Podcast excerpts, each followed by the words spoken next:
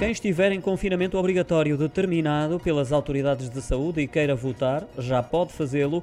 A autorização para sair de casa e exercer o direito de voto foi hoje anunciada pela Ministra da Administração Interna.